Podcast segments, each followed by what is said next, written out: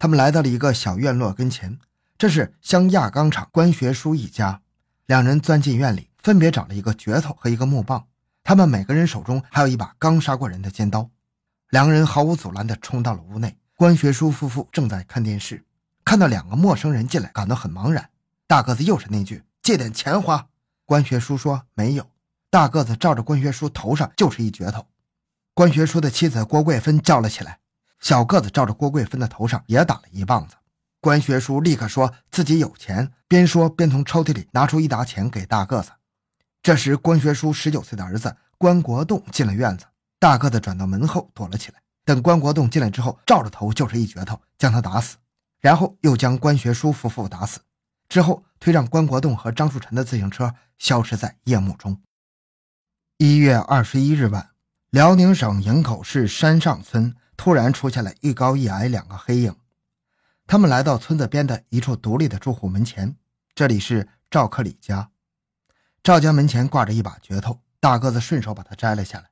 两人发现门是从里面插着的，就合力拽住一扇门，一下子把门拽了下来。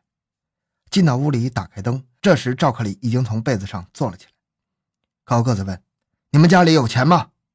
赵克礼说：“没有。”紧接着忙改口说：“有。”掏出一百多块钱递了过去，大个子问：“还有吗？”赵克礼说：“没有了。”刚说完，头上就挨了一下子。接着，大个子又把赵克礼的妻子、六岁的儿子、十三岁的女儿和十岁的外甥女儿都打翻在床上。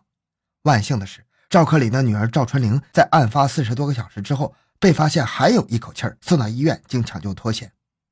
从赵克礼家出来，两个恶魔反锁了房门，沿着村路走了两百多米。小个子忽然拉住大个子说。这家好像挺有钱，大个子停住脚步，他发现这家人院墙是砖砌的，院门是铁的，就拿着赵克礼家的那个镢头从院墙翻了进去，房门是插着的。他们用力把门踹开，小个子奔向左边的大屋，大个子走进右边的小屋。右边屋里的是任运颖夫妇，大个子二话不说，一镢头就把任运颖打得满脸是血，接着把他们逼到了左边的屋子里。左边的屋子里住着任运颖母亲。两个妹妹和两个年幼的孩子，为了全家的安全，任运颖母亲拿出了积攒的九百七十块钱。他们又逼着任运颖拿出了家里的五千块钱。拿到钱之后，他们用被罩撕成布条，将全家绑了起来。接着，两个恶魔将任运颖没有结婚的妹妹任玉洁逼到右边的屋子里。虽然任玉洁说自己来了例假，但是两个人还是残忍的将她轮奸了。在短短的十二天内。辽宁省东南西北接连发生十二起命案，死亡十九人，这可是比东北二王持枪抢劫案更加凶残可怕的系列案件。为此，一九九二年一月二十五日，辽宁省公安厅刑侦处处长刘振江将各个市的刑侦负责人都叫到沈阳，六十多人研究一系列案件，这在辽宁省还是第一次。省刑侦处处长刘振江组织大家讨论案情，经过研究，大家一致认定。十二起命案可以并在一起，其依据是：第一，作案人数都是两人，现场提取的足迹相同，都是一个人穿着警用居棉鞋，一个人穿着蓝泥面毡的胶底棉鞋，被害人所描述的犯罪体貌特征也差不多。二是作案人选择的时间都是前半夜，有几次是连续在一个村镇频频出手，选择的作案目标基本都是离铁路近或者离公路较近。在村落的边缘或户数稀少的地方。三是作案的工具均是就地取材，两名罪犯没有枪械，但身上有刀，一般是顺手抄起铁棒、木棍或者是砖头、斧子和菜刀。四是作案的方式相似，基本上是破门入室，进门之后先把有反抗能力的男性打倒，然后威逼钱财。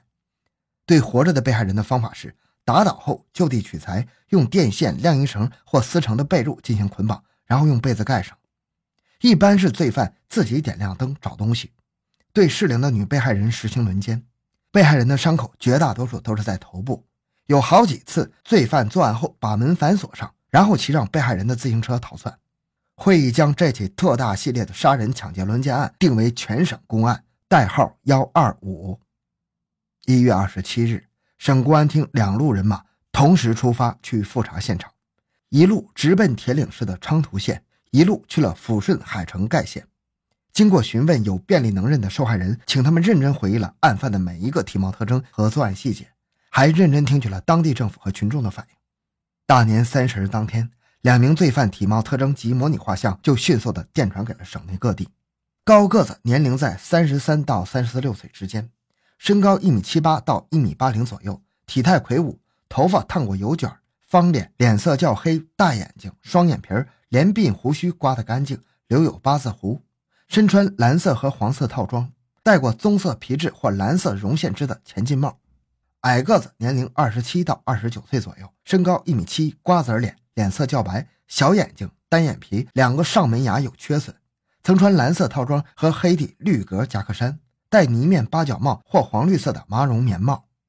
两名杀人犯的体貌特征发到辽宁各地之后，公安机关纷纷提供可疑线索。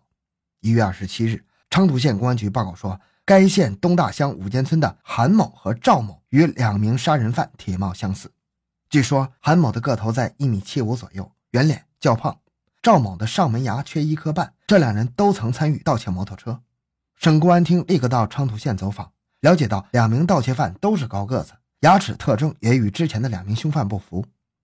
二月二十二日，公安干警到黑龙江省鸡西市将赵某擒获。经审讯，他承认与韩某等人合伙盗窃了十七台摩托车，但他确实没有杀过人。在发出罪犯体貌特征的同时，辽宁省全面清查了关押场所的逃脱犯和有案在逃的罪犯。政治上对现实不满。或因为经济犯罪被打击的嫌疑人，以及打击处理过的流窜犯和刑事释放犯，刑侦人员也抓紧指纹、足迹等查证工作。同时，各市县从晚九点到凌晨两点，对各交通要道、城乡结合部进行巡逻时，都强调，发现形迹可疑者及两人共乘或分乘自行车者，一律严加盘查。而案发地的工作做得格外细致，盖县人民政府两次召开电话会议，部署春节治安保卫工作。县武装部动员了三千名民兵，在村与村、乡与乡之间巡逻，各地还加强了对公共场所、旅店、饭馆、车站、码头等处的巡查。然而，两名犯罪分子自从在盖县一月二十一日作案后，却突然销声匿迹了，在辽宁省内消失了。那么，两个杀人狂魔现在究竟何处呢？原来，在任运颖家抢了一大笔钱之后，两人暂停了作案，而二月九号就是春节。因此，直到二月二十五日，在远离清远县近千公里的河北涿州，两个恶魔才有出现。二月二十五日，涿州镇安寺村二十二岁的张强和他未婚妻孙丽华正在屋内躺着，突然两个陌生人闯了进来。大个子立刻逼住张强要钱，张强说没钱，大个子把他打翻在地。之后，两人从张强口袋里翻出九十块钱，又将孙丽华轮奸，再将两人都分别打死。二月二十六日，两人又来到了河北望都县，闯进了理发师赵大乱的家，把赵大乱捆了起来之后，抢走了二百五十块钱。之后，他们又陆续抢劫了两个废品收购站，并将个体户王同乐杀死。二月二十七日凌晨两点，两人闯入了石家庄市东三教村王志华家里。王志华被匕首逼住之后，大个子问他：“旁边的屋里住的是谁？”王志华说：“住的是他的父母和两个孩子。”大个子听了后，叫小个子看住王志华夫妇，便向北屋摸去。此时，王志华的父亲王文杰已经醒了过来。大个子进来后，叫屋里的人都不要动。王文杰刚开始非常顺从，可是突然间冲过来，抱住了大个子的胳膊。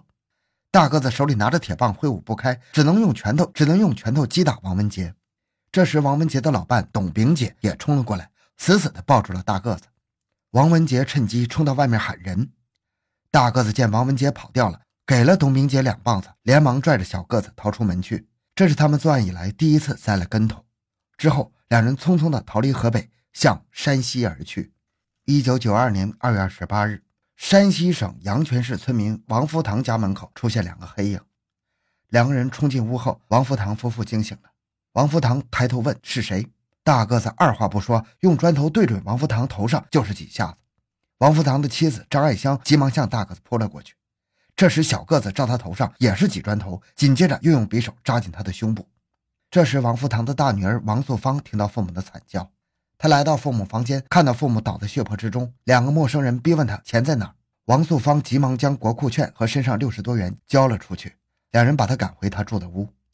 一进屋，王素芳的小弟见状大喊抓坏人，大个子抄起一个烙铁就砸在他头上。王素芳的妹妹吓得哭了起来，小个子立即挥刀向他妹妹逼过去。小姑娘被吓得赶紧闭了嘴，两人把王素芳的弟弟妹妹全都捆了起来，之后将王素芳轮奸之后捆起来，逃出门去。三月二日二十二点，山西省榆次市大东关村薛海生回到家，进大门时，他发现平时挂在大门上的锁不见了。这时，他听到屋里像平常一样传出电视节目的声音，也没有在意，就走进了屋里。进了屋，他看到弟弟正在翻家里的箱子，刚要问怎么回事，头上就挨了几棒。一回头，只见两个用蓝布蒙着面、只露出两个眼睛的人站在他身后。薛海生问：“我爸爸妈妈呢？”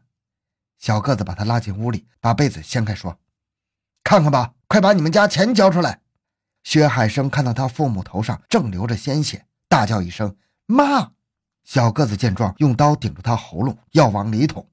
大个子用火棍拨开，逼着薛海生为他们找钱，找不到钱就杀了他弟弟。